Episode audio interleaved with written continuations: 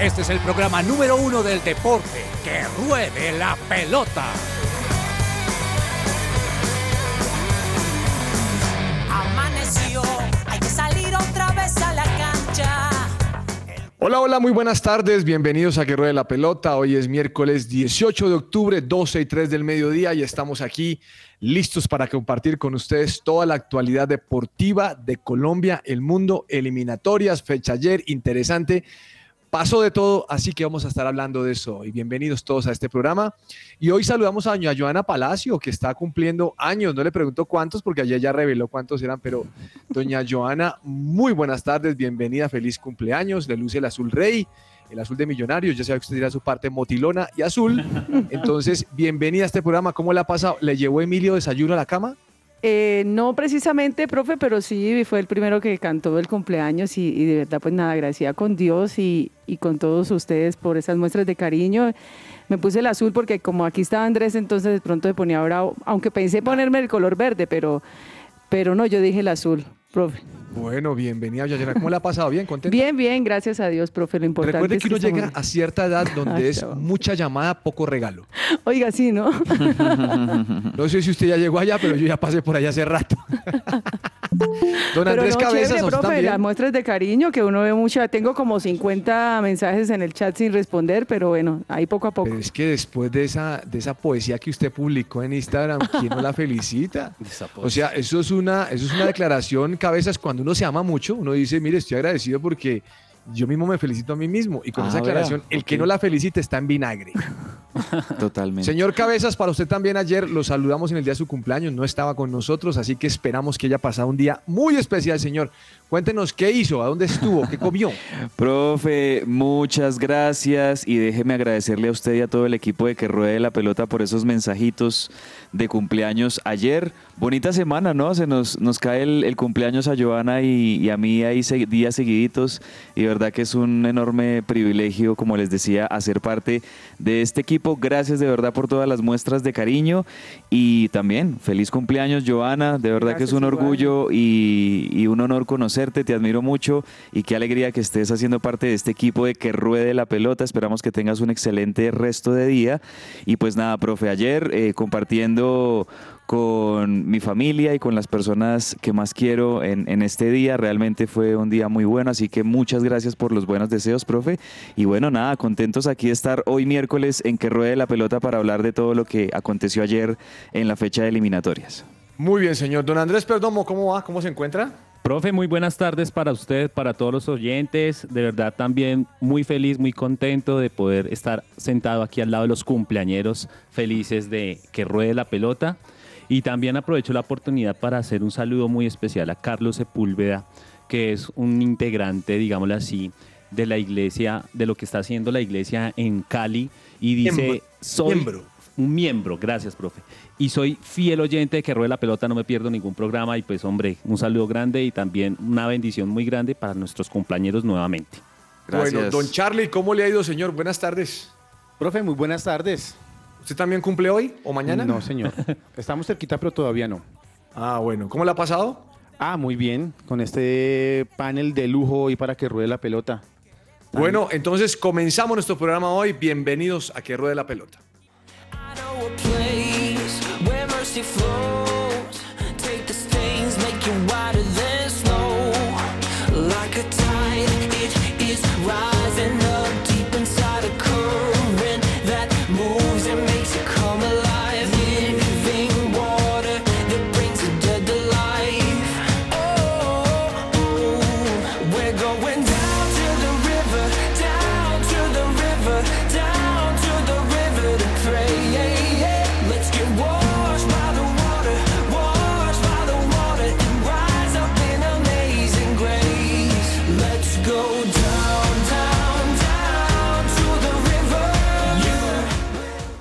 Celebra la pasión del fútbol con un buen café. Coffee and Jesus presenta Hablemos de Fútbol.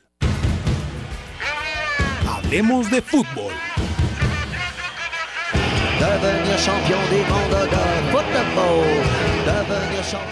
Y con Kangu llega seguro a casa, llega puntual al aeropuerto o viaja seguro a tu empresa. Ingresa a kangucare.co, Kangu con K, www.kangucare.co o escribe al número 300-884-0994, lo repito, 300-884-0994 con nuestros amigos de Kangu.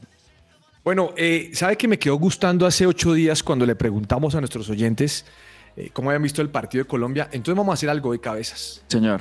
Eh, regáleme el teléfono de WhatsApp, por favor, la línea de WhatsApp. Claro que sí, profe. Eh, para todos nuestros oyentes, quienes ya tienen en su lista de contactos el número de su presencia radio, nada, entren ahí y empiezan a, a opinar. Para quienes aún no lo tienen, el número es 300-551-2625.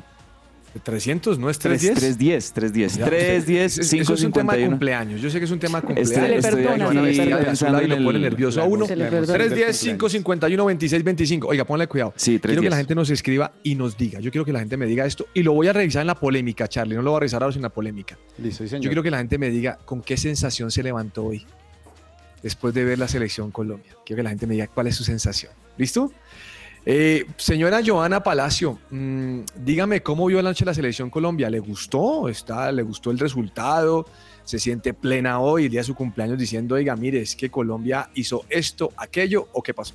Profe, me levanté con Tusa Lucho Díaz. Tusa. Sí, eh, todavía no lo, he, no lo he asimilado, pero siento que, hay, que es un proceso que hay que darle un poco de tiempo porque realmente los números no le favorecen en estos cuatro partidos que ha estado con la selección Colombia. Pero siento que más allá de las individualidades, Colombia en el segundo tiempo mostró un buen rendimiento, mejoró muchísimo lo que venía mostrando en el primero, la zona defensiva se compactó mucho más, hubo más generación de juego, eh, porque recuerde, profe, que en el primer tiempo nos salvamos, los palos y, y- Montero fue figura también, y ya el segundo se soltó más el equipo, vimos a un Ecuador un poco cansado, aunque eh, muchos no lo creían, pero sí estaban, los jugadores se mostraban físicamente un poco regular, y Colombia creo que mereció más, mereció más, no voy a echarle a culpar al pe- el penal, pero realmente creo que yo, yo ayer dije que quería un empate, que pues que, estamos a la espera de un empate por la calidad de, de juego que traía Ecuador, pero ya en el desarrollo del partido, en el segundo tiempo yo dije, eh, este partido es ganable, este partido es para sacar los tres puntos desde Quito, pero bueno, infortunadamente fue un empate, eh, punto valioso como muchos dicen, para mí hubiese sido un triunfo que nos serviría muchísimo de ahora en adelante. Señor Cabezas, sus apreciaciones. Me parece, profe, que después de lo que fue esa debacle en las eliminatorias pasadas, justo con estos dos rivales, con Uruguay y con Ecuador, donde se pierde de muy mala manera en Barranquilla con Uruguay, si no estoy mal, 3-0. Sí.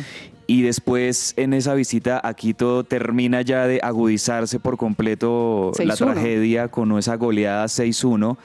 Creo yo, profe, que me siento de alguna manera satisfecho por lo hecho por la selección Colombia en estos dos partidos, más allá de que sí estamos hablando de dos empates que ambos tuvieron la sensación de que se pudieron haber ganado los dos partidos. Yo decía, frente a la selección de Chile, me dio la sensación de que Colombia debió haber ganado ese partido. Y ayer, de acuerdo con Joana, con lo que vimos sobre todo en el segundo tiempo de la selección Colombia, también me quedé con la sensación de que Colombia pudo haberle ganado a Ecuador.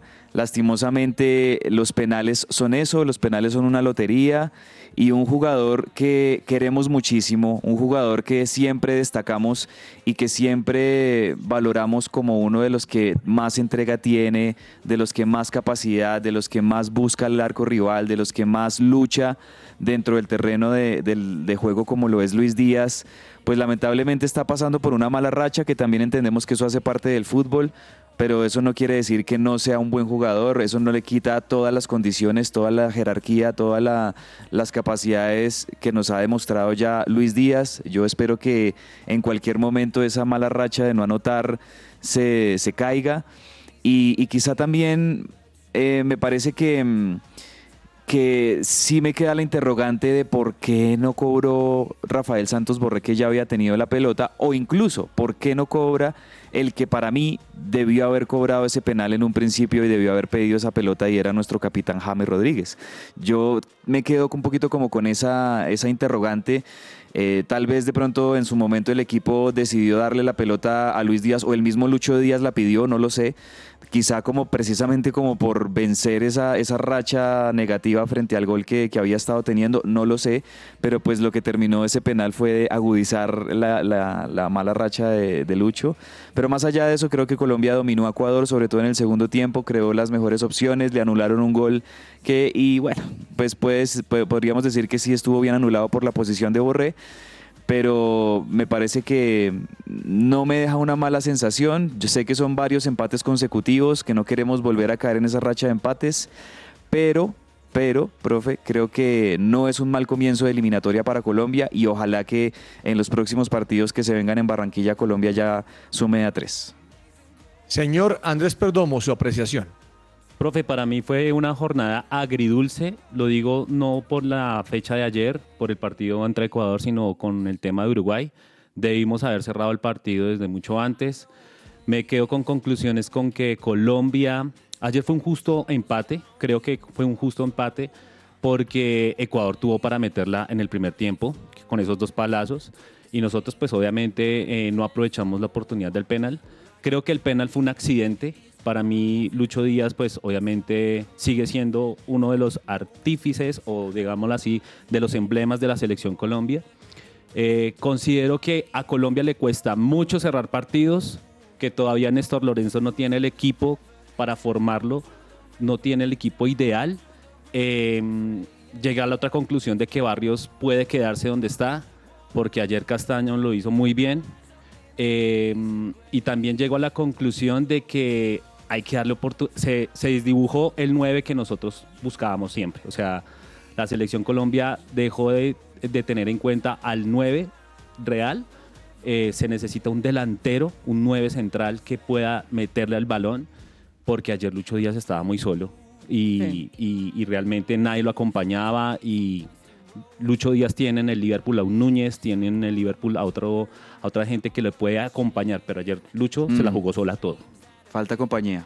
Bueno, mm, creo que todos coincidimos en algo y es que nos levantamos con un poquitico de ese sinsabor, ese tema agridulce, como hubiéramos podido tener esos tres punticos y nos hubiera servido muchísimo en la tabla de posiciones.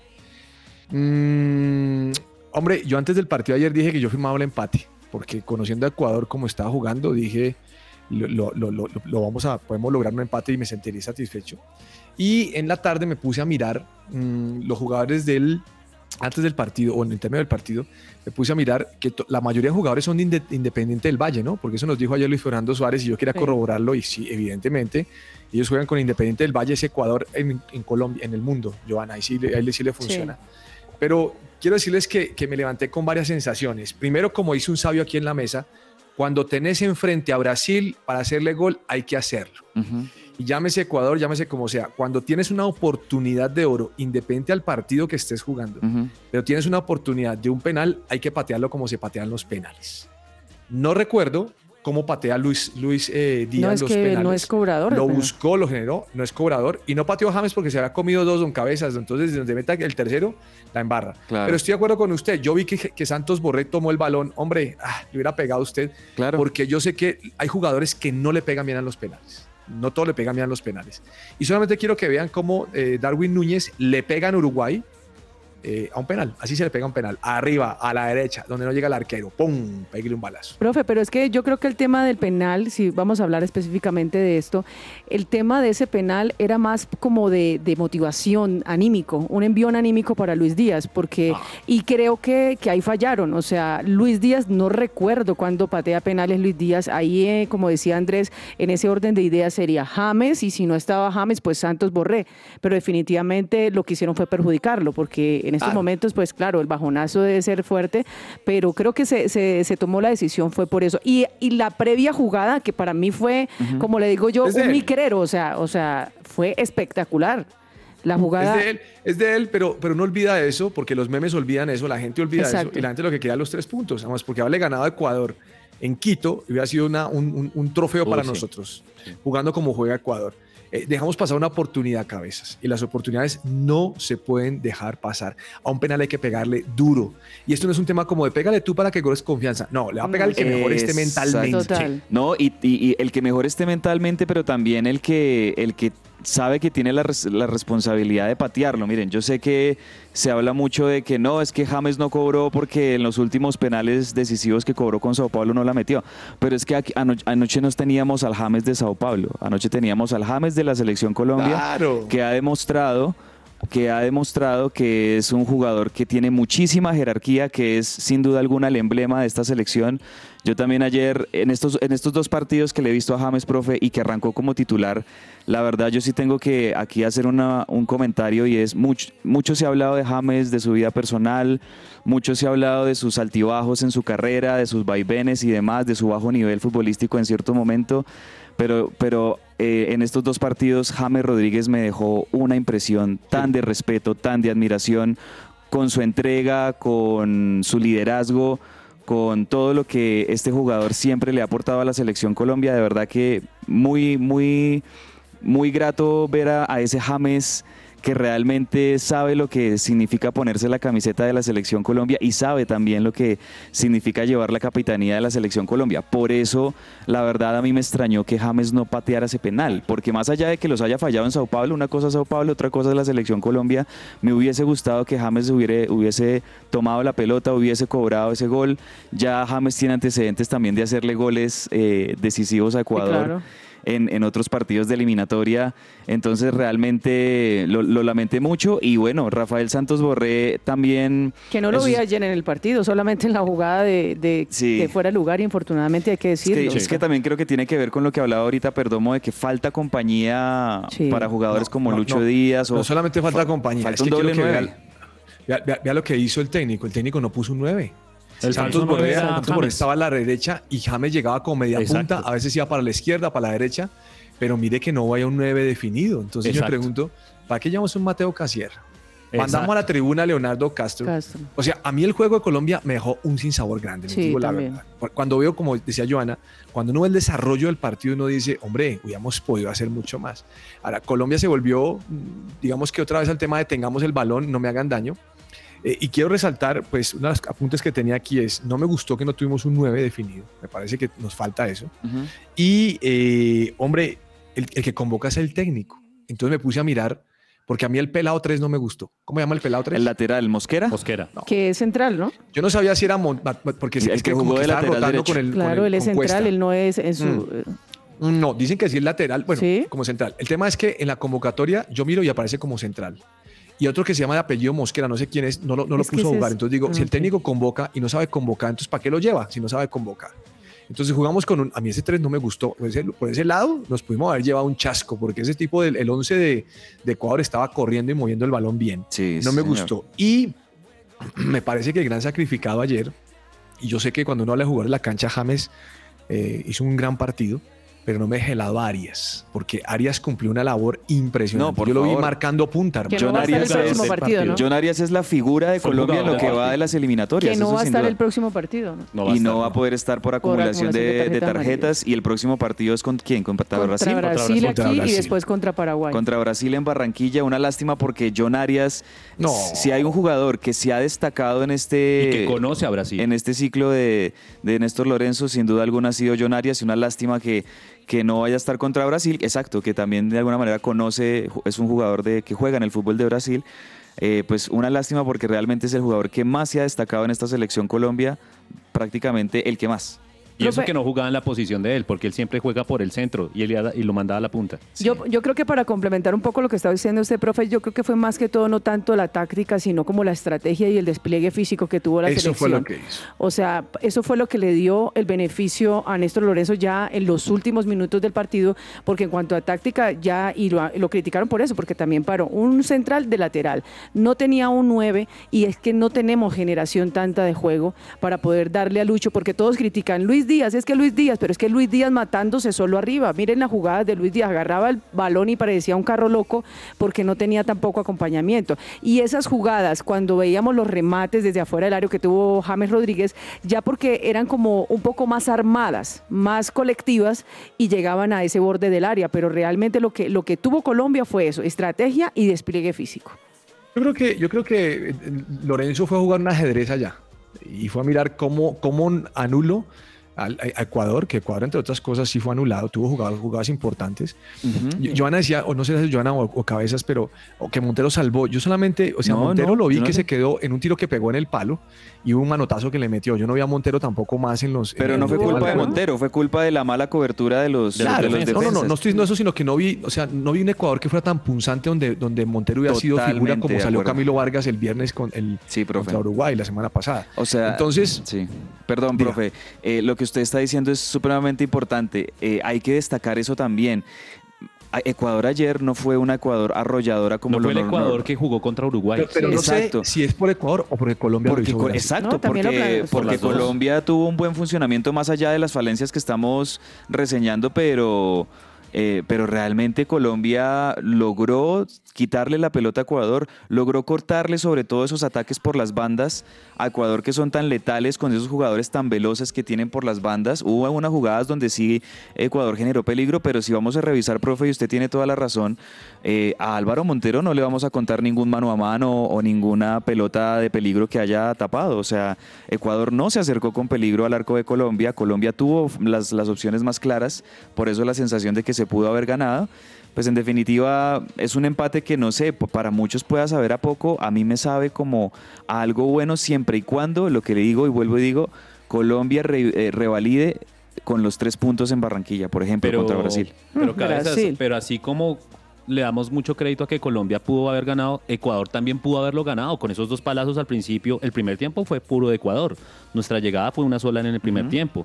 Entonces yo considero que sí es un justo empate porque realmente, eh, así como Ecuador tuvo las opciones, el Ecuador de que venían hablando continuamente no jugó ayer. O sea, yo dije, el Ecuador que jugó contra Uruguay, contra Argentina, yo dije, ayer vamos a perderlo, lo vamos a perder, pero resultamos empatados y obviamente nos fue muy bien. Para mí es una gran victoria. Yo pregunto, ¿no hay un jugador mejor que Mateus Uribe?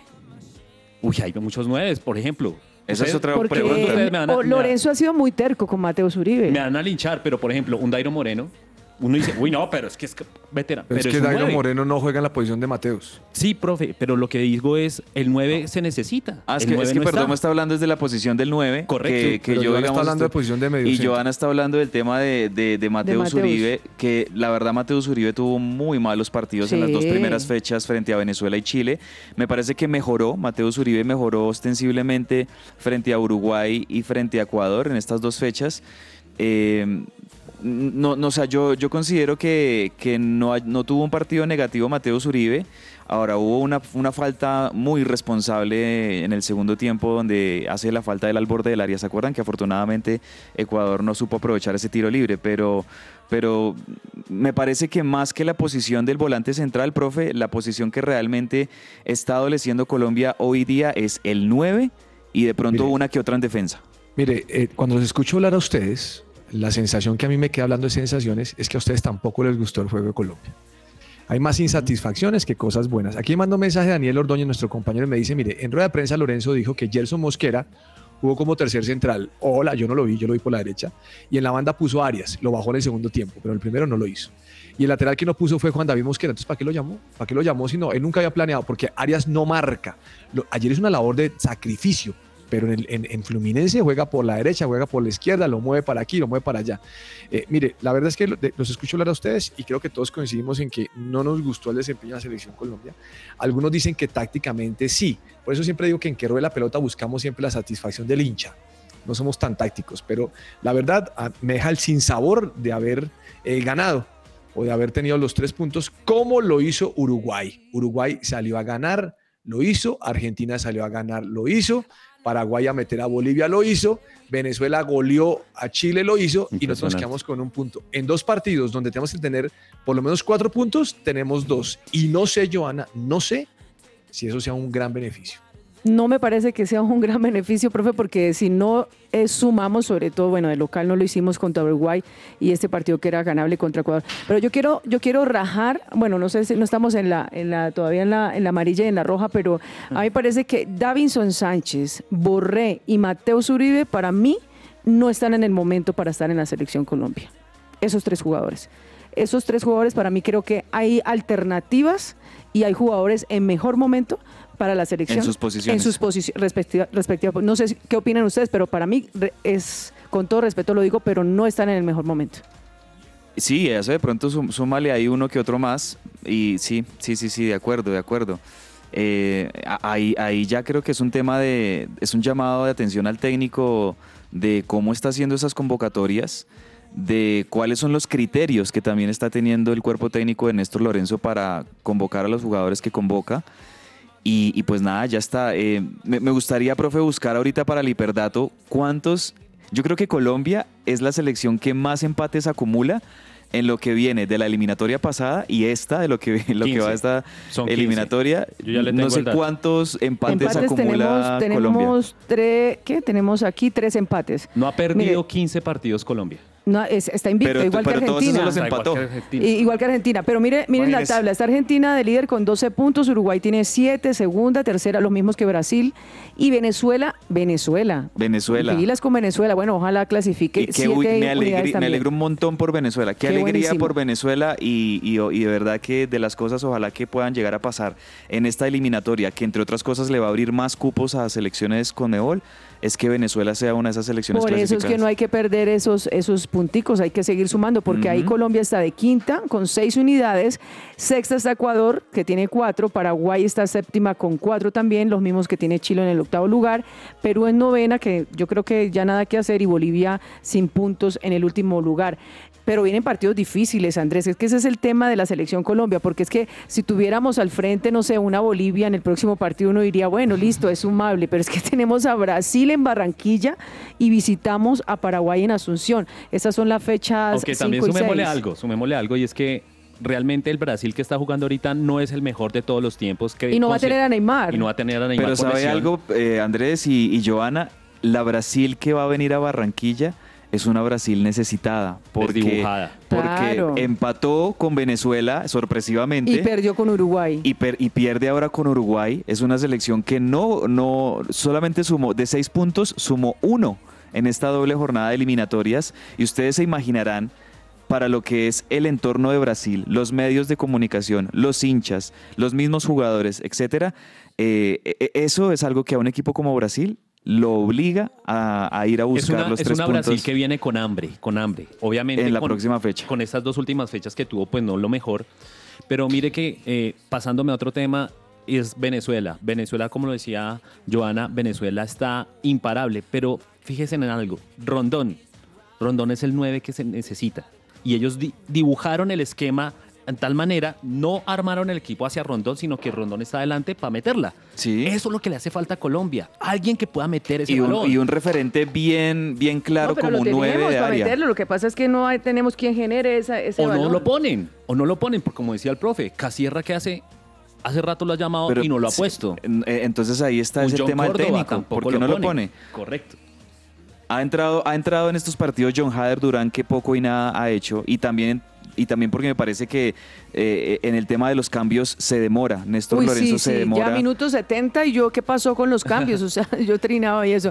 Era Pero- Peckerman. Pero así difícil. Peckerman era igualito. Esperemos cómo, cómo le va a Colombia para recordarles aquí a, a los oyentes. El primer juego de la jornada de la doble de noviembre será el 16 de noviembre a las 7 de la noche en Barranquilla. Y el 21 ya viajará a Asunción eh, para jugar contra Paraguay a las 6 de la tarde. Eh, y vienen cambios, ¿no? Porque como lo decíamos ahorita, John Arias no va a poder estar por acumulación de tarjetas amarillas. Eh, no sé si vuelva o llame a los que llamó de reemplazantes al, por los lesionados, ¿no? El caso de, de esperar la recuperación Muñoz. de Jerry Mina, de Lerma, de Lucumí. Entonces no sabemos realmente cómo va a ser esa, esa convocatoria de- del No me llena el pelado Ríos. Steven Ríos, ¿cómo es que se llama? Sí. Richard Ríos. Richard Ríos. Richard Ríos. Richard Ríos. Palmeiras, sí, tiene razón. No, no. Bueno, yo les diga, quiero escuchar qué dicen los oyentes. Eh, por lo pronto, mis queridos, llevemos a la cruz la selección Colombia. Y, No acuesta, y- y sí, más bien, profe, No destaquemos, destaquemos el trabajo que está haciendo la selección de Venezuela. Me parece que sí. Venezuela, Impresionante. eh, esta doble jornada de eliminatorias, empatarle a Brasil Sí. y ganarle a, A Chile, Chile, no. como, como le ganó ayer, de verdad que lo de Venezuela ilusiona muchísimo y, y- y ese gente se técnico que tienen es, ese es el argentino, me recuerdan el nombre del técnico de, de Venezuela, es el es argentino. Eh, mientras siga, Fernando Batista, ¿no? Batista, Batista. Mientras siga, mientras siga Berizzo en Chile, va a haber problemas en Chile. Eh, ya la prensa se mete con él, ¿no? No lo quieren, pero la federación sigue apoyándolo. Eso está complicado también allá. Vea, profe, o- cosas que están resaltando los medios, por ejemplo, que Luis Díaz fue, es el jugador que más marcan los rivales por eliminatoria. O sea, de la selección Sí. Colombia es el que más bloquean a la hora de rematar y todo. Y de liderazgo hablan de James Rodríguez, eh, el más Ahí líder está. del equipo. Exacto. Mire, vamos a un corte comercial. Llevamos las insatisfacciones a la cruz y regresamos nuevamente aquí a que ruede la pelota. Su presencia radio, 1160 AM.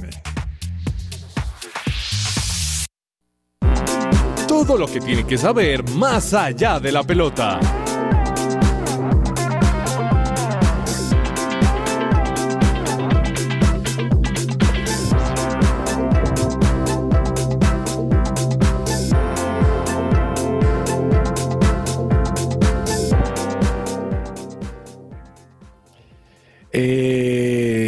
Eh, don Cabezas tiene una mención especial antes, ¿o no? Claro que sí, profe. Si estás tú o algún familiar sufriendo de depresión o ansiedad, consulta con Diana Monsalve, psicóloga con principios cristianos. Más información en www.psicologadiana.com o al número de WhatsApp 315-754-8899. Le preguntamos a nuestros oyentes la, la- la sensación la- con la que se despertaron hoy. Al WhatsApp 310-551-2625. Don Charlie, cuénteme, ¿qué dice la gente? Bueno, profe, tenemos varias opiniones. Vamos a empezar por José Luis Lemus. Primero que todo dice feliz cumpleaños a Andrés y a Joana. Así les desean los oyentes ahí. Ay, muchas Muchas gracias. gracias. Hemos mande regalo, hermano. Ahí le dejamos el mensaje a José Luis. Y dice, la sensación que tengo de la selección Colombia es que no tenemos un DT apropiado para la selección. Aún teniendo un invicto importante, creo que el equipo puede pararse mejor. Ok, ¿qué más? Por acá Gustavo Gutiérrez nos dice, buenas tardes, saludos a todos. Creo que Colombia entra nuevamente en la mediocridad debido a su falta de definición, que es nuestro eterno problema. Saludos desde Ciudad de México. Diga. Tenemos por acá, a ver, David Sánchez dice, hola, buenas tardes. Mi sensación es que nos hace falta concretar para poder lograr mejores resultados. Eh, Luz Ángela Gutiérrez nos dice, saludos, que ruede la pelota. Merecíamos ganar con algo de preocupación, eh, mucho empate, con muy buenas intenciones, pero nada de goles, en modo pensativo con la selección Colombia. Eh, Livia Abril nos dice, triste pero con esperanza que en el próximo partido ganemos si Dios lo permite. Ahí vamos, profe. Oiga, eh, pero la sensación es la misma, ¿no? La sensación Sí. es, eh, nos faltó algo. Falta el gol. No nos gusta como... Es que, eh, ¿sabe qué estaba recordando? Antes de hablar de más allá de la pelota, estaba recordando cuando Colombia sale a jugar con Alemania, cuando sale a jugar contra Corea. Era más propositiva la selección, ¿no? Hoy en día no lo, no lo es tanto. Si no es tenga el balón y no me hagan daño. Si es cierto lo que me dice Daniel de la rueda de prensa, que creo en Daniel lo que está diciendo. Yo vi, eh, yo vi a Arias un poco más abajo en el, en el segundo tiempo. Pero si salió a meter cinco, tres centrales y dos bien, bien metidos atrás, nos salimos fue a defender contra Ecuador. Yo me quedo con la sensación de que no propusimos. Y la única jugada que propusimos, no la comimos. Yo, Sí. creo, yo creo, profe, que antes anhelábamos mucho esa selección Colombia que jugaba bonito, ¿no? Que el juego, el toque-toque. Y aquí no se trata realmente de jugar lindo, o sea, pues obviamente de, mostrar y marcar una diferencia en el terreno de juego, pero pues también meter los goles porque de nada nos sirve jugar bonito y no concretar. Y eso es una, esa es una de las eh, cosas que le está faltando a la selección Colombia, la definición. Aunque tenemos jugadores individualmente hablando muy buenos, pero no tenemos eso. Y yo siempre, yo sigo insistiendo en la generación de juego para poder este pues tener los jugadores eh, más activos y, y que puedan definir como el, el caso de Luis Díaz. De acuerdo. Bueno, mm, Cabezas, ¿quiere hablar de otros deportes o quiere decir algo más de fútbol? Eh, no, profe, ya creo que hemos repasado muy bien todo lo que fue la, la jornada de, de eliminatorias. Destacar también la, la victoria de Argentina anoche sobre Perú, un, eh, una locura generalizada en Perú por la llegada de Argentina Oiga, a en Perú Lima. está en la pantalla y había un peruano y dos con camisa argentina. Sí, Uno la verdad, sí. Perú. Sí, sí, sí, o sea, vea, vea cómo son las cosas. Aquí digamos que nosotros decimos acá, acá llueve, pero por allá por otros lados no escampa. Lo de la situación de Chile, eh, la situación actual de, de Perú no es nada buena en lo futbolístico. Pero vea que Messi volvió con doblete. Y exacto, quería destacar eso precisamente. Dos goles de Messi, doblete de, de Leo Messi. El primero fue muy lindo, una definición muy, muy bonita de, de Leo Messi. Y la verdad es que yo, yo estaba pensando, cuando un equipo tiene esa mística de campeón, o sea, cuando un equipo eh, ha logrado lo que ha logrado esta selección argentina, pues todos los planetas están alineados para que siga de, esa manera, líderes absolutos de la eliminatoria y más con el traspié de Brasil, porque realmente lo de Brasil, este, en esta doble jornada, eh, también es de, de- de reseñar eh, los dos malos partidos que ha tenido Brasil. Eh, seguramente perdieron a Neymar por lesión. Parece que la lesión de Neymar es como para varias semanas. Así un que esguince, acaban de decir los médicos, sufre esguince y van a esperar la evolución para saber qué hacer, pero ya empezaron tratamiento con Neymar. Ujú. No, esos serían los titulares de las eliminatorias, profe. Esguince de rodilla izquierdo. Eh, no, eh, pobre Neymarcito. Por ahí salió saludando una niña y estaba todo, todo llevado a su rodilla. Bueno, mm, ¿qué pasó con María Camila Osorio? Oiga. Profe, a cuartos de final, Camila sigue en el lar- en- eh, de largo en China. La colombiana se llevó un- su segundo triunfo en, en este hilo de, de este campeonato que se está, man- eh, se está disputando en, en el, equi- Nanshan. en el equipo asiático. Así es. Venció a la española Sara Rosorribes. Ah, bueno, buena cosa. Profe, ¿a usted, le gusta, ¿a usted le gusta el dominó? El dominó sí, sí me gusta. Bueno, Eh, entonces- Estoy esperando pensionarme para jugar con los viejitos que juegan en que están jugando dominó. Lo invito para que vaya al Mundial de Dominó que ¿Mundial de inicia, inicia en Barranquilla. Hay 400 atletas participando en este evento, ¿What? 45 ¿Atletas? sí, Atletas, Sí, se le dice así porque son, No, son ¿en serio, competidores de dominó. Sí, mire, es por primera vez Barranquilla recibe el Mundial de Dominó organizado por la Federación Mundial de Dominó. Entonces, no se lo puedo creer. Claro, y hay países, están Barbados, Chile, Colombia, Cuba, Costa Rica, Estados Unidos, México, Jamaica, o sea, está buenísimo, profe, todavía hay tiempo de inscribirse. Bueno, muy bien. Y señor Cabezas, ¿qué me puede contar de Rigoberto? Pues que la novela está buenísima, profe. Uy, Eso sí, pero- No, anoche no, anoche no, porque anoche fue partido, eso es mientras que él busca la información, profe. Anoche no hubo novela, entonces eh, hoy sí vamos a, a estar al, al pie del cañón con Rigo. Bueno, pues aquí el titular dice, Rigo y Chávez tendrán un nuevo compañero de lujo. Un, compa- un campeón de ruta llegará al Education First. ¿Y de quién se trata? Venga a ver, miramos. ¿De y, quién es? y también hay Pues noticia está pensando en de, la novela Cabezas no se me concentra con Rigo. Con Rigoberto Urán, pero está buenísima, profe. Y este y ahí datico también porque están diciendo que eh, va a tener una, una baja Egan Bernal, ¿no? Para, para el se va a ir y cambiará de equipo en 2024, ya le digo quién. Y Nairo Quintana habló también sobre su futuro en el World Tour de 2024. Todavía no ha sido muy claro con lo que, lo que ha dicho, pero pues está muy pendiente, todavía está en España. Mateo Tosato, eh, ahora el exdirector deportivo de, de Lineos, para, pasará a integrar al Tudor Pro Cycling a partir de 2024. Entonces, Aquí ya tengo el dato de, de aquel nuevo ciclista que, que llega al Education First, el equipo de, de Rigo, y es el británico Hugh Carty. Que Hugh, Hugh Carty, Carty, sí señor, oh. Hugh Carty es de esos corredores que ganan una buena cantidad de etapas en, en sprint. Y creo yo que el, el, el IF necesitaba esa representación de un corredor que tuviera ese perfil para ver si pueden ganar varias etapas también en las carreras grandes y no solo aspirar, digamos, a las carreras que terminan en montaña o que son ya de un, de un trazado tipo clásica. Pues entonces Hugh Carty ahora va a ser parte del Education First y pues nada, ahí entonces tenemos lo que decía Andrea, Andrea Piccolo, Jonathan Caicedo, Rigoberto Urán con este equipo que también estamos a la expectativa de si en la temporada 2024 el Education First seguirá siendo el equipo de Rigo. Muy bien, señor. Un hiperdato. Bueno, oiga, le tengo un dato. Profe. El gran beneficiado de la fecha FIFA en el fútbol de Sudamérica es Argentina. Claro. Claro. Ganó seis puntos de seis posibles. En segundo lugar, Venezuela, Ecuador y Uruguay, que ganaron de a cuatro, Cuatro puntos. Ecuador con esa victoria en La Paz sobre Bolivia. Está, está montado. En tercer lugar, los que más fueron beneficiados fueron Chile, que ganó tres puntos, aunque perdió con, Con con Venezuela. Venezuela, y Paraguay, que también ganó tres puntos. ¿Cómo le parece? O sea, nosotros no estamos ni en el bien ni en el mal. Ah, después viene Colombia, que tuvo dos punticos. Y debajo de Colombia, que no miran quién está.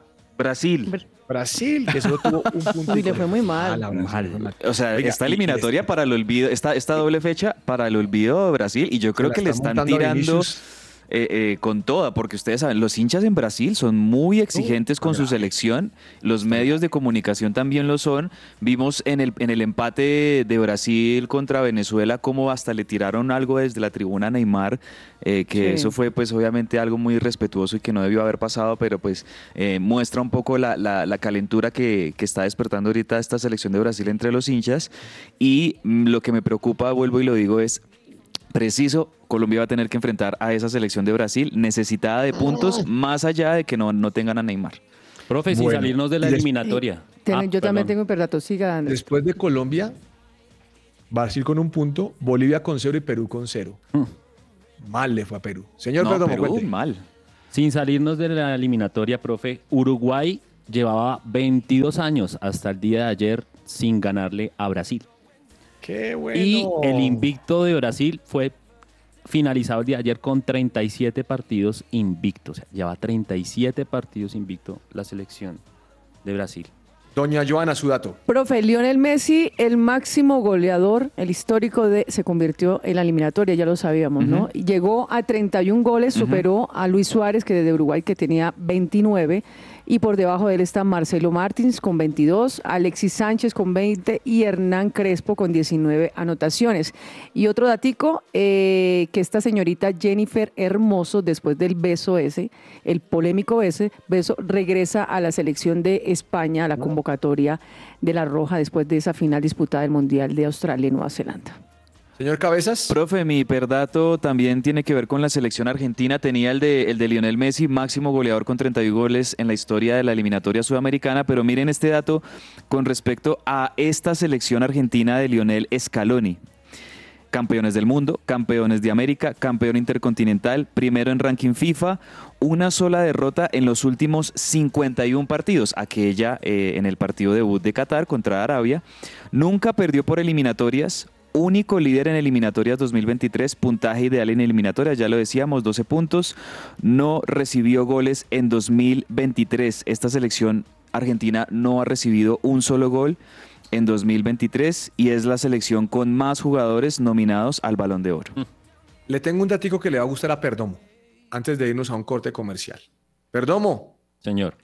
usted sabe quién es Marc Márquez, ¿no? Sí, señor. De la de MotoGP. De MotoGP. Pues le quiero contar que este hombre ya tiene 23 caídas en lo corrido esta temporada. No, está peor que Neymar. Está peor que Neymar, Joana, y le voy a contar cinco más que la temporada pasada. Eso ya está dando a entender que ya va diciendo chao, chao a Es MotoGP. que una caída en MotoGP, Dios mío, esa sí es dura. Eso es fuerte. Vamos a un corte comercial y ya regresamos aquí a que ruede la pelota. Escuchas su presencia radio. Agenda deportiva. Se me va a salir el corazón. Nunca dejes de hacerme soñar. Y la vida no me va. Después de esa fecha tan buena de ayer, que entre otras cosas no hablamos de la Eurocopa, pero vamos a hablar ahora al final. Esta noche Millonarios se pone al día, ¿no, cabezas? Hoy juega colombiano. Millos. Sí, sí, señor. Y Partido, contra Unión Magdalena. partido Unión Magdalena. de, de Millonarios contra Unión Magdalena, de esos partidos que tenía desde hace unas fechas atrás Millonarios por, por cumplir. Partido de la jornada 15, de la fecha 15, hoy a las 8 de la noche en el estadio Nemesio Camacho El Campín, Millonarios Unión Magdalena. Millonarios que con si llega a ganar los tres puntos, se mete ahí en- dentro de las primeras Ya posiciones. Ya está entre los ya ocho. No, no, no, los no me refiero a entre los ocho, sino, sino en el top 5 Ah, con una victoria. Joana, Copa Libertadores Femenina No, Corinthians profe. Internacional. Qué triste. No, pero triste por Colombia a propósito de esta copa porque eliminaron a Atlético Nacional, que era el único ¿Por representante de Colombia nuestro o por. Nacional? No, ah, bueno, perdón, sí, por Nacional, ya aprendí la lección. Palmeiras lo derrotó eh, en Copa Libertadores y ya Duro, ¿no? hay ningún representante de Colombia. Y como usted dice, a las 7 y 30 de la noche, Corinthians Internacional. Eh, señor Perdomo, también juega el Inter de Miami. ya, ya como para qué. pero Sí, como para qué. Pero no va a estar Messi. No, seguramente no. entonces, pues obviamente. Seguramente no va a estar Messi. No va a estar Messi. Eh, ¿Tenemos algo de NBA, cabezas? Sí, ¿Algún- profe, seguimos teniendo, amistoso? seguimos teniendo partidos de pretemporada de la NBA. La temporada regular, aquí estoy revisando cuándo comienza la temporada regular, que ya estamos muy cercanos, 24 de octubre. 24 de octubre es el kickoff, por así decirlo, o, o el comienzo oficial de la temporada regular de la NBA. Eso es el próximo martes. Y ese martes eh, hay dos partidos estelares que, que serán el arranque oficial de la NBA. Los Denver Nuggets contra Los Ángeles Lakers y los Golden State Warriors contra los Phoenix, contra los Suns de Phoenix. Esos serán los partidos del próximo martes. Pero hoy también vamos a tener partidos de, pretemporada. Ese es un muy buen partido, el Miami Heat contra um, los Nets de Brooklyn. También hoy vamos a tener los, eh, Warriors. Los Warriors de, de Golden State contra Sacramento sí. Kings a las 9 de la noche. Vamos a tener ese muy buen partido. Entre el tintero.